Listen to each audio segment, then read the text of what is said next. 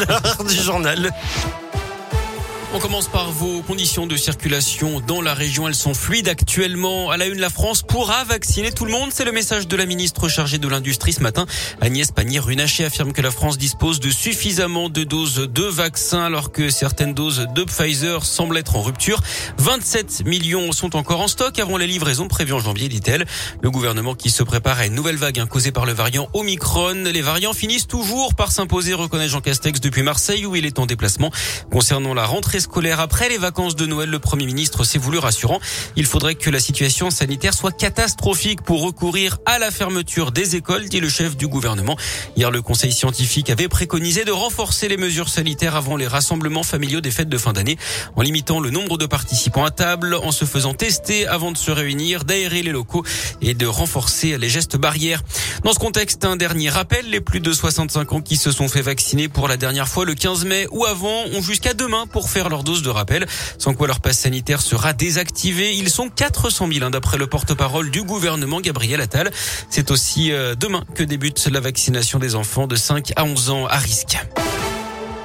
Dans l'actu régionale, encore des véhicules de police incendiés à Firmini dans la Loire pour la deuxième fois en trois jours la nuit dernière. Comme le week-end dernier, ça s'est passé devant le commissariat de la ville. Les pompiers ont été appelés un peu avant 5 heures ce matin. Les flammes qui ont pris sur une voiture sérigraphiée se sont propagées à une voiture banalisée. D'après un syndicat, il pourrait s'agir de représailles après des contrôles antidrogue qui se sont renforcés dans le secteur.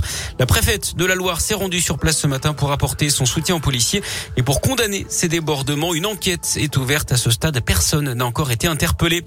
Un mouvement de grève à la SNCF, celui qui a perturbé le réseau hier, va reprendre le week-end prochain pour les premiers départs en vacances. Le préavis est d'ailleurs déposé pour les trois week-ends hein, de ces vacances de Noël. Les cheminots réclament des hausses de salaire, plus de moyens humains et une amélioration des conditions de travail. Le périscolaire également au ralenti dans plusieurs écoles de la région avec cette grève des agents au niveau national pour dénoncer les conditions de travail. Les cantines sont perturbées mais aussi donc l'accueil périscolaire. Les infos sont à retrouver sur radioscoop.com. Le mouvement grève qui se poursuit d'ailleurs demain.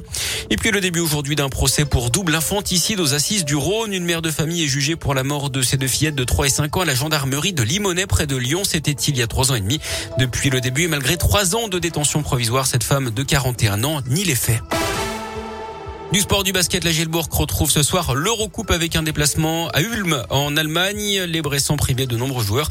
Coup d'envoi à partir de 19h30. En foot, le dossier euh, pourrait se décanter dans les prochaines heures. Pascal Duprat est attendu dans la journée à Saint-Etienne. C'est ce que révèle ce matin nos confrères du Progrès. L'ancien entraîneur d'Evian de Toulouse et de Caen débarquera avec deux adjoints pour prendre la tête de la SS. Les Verts qui préparent le déplacement à Lyon dimanche pour affronter la Duchère. Ce sera en 32e de finale de Coupe de France.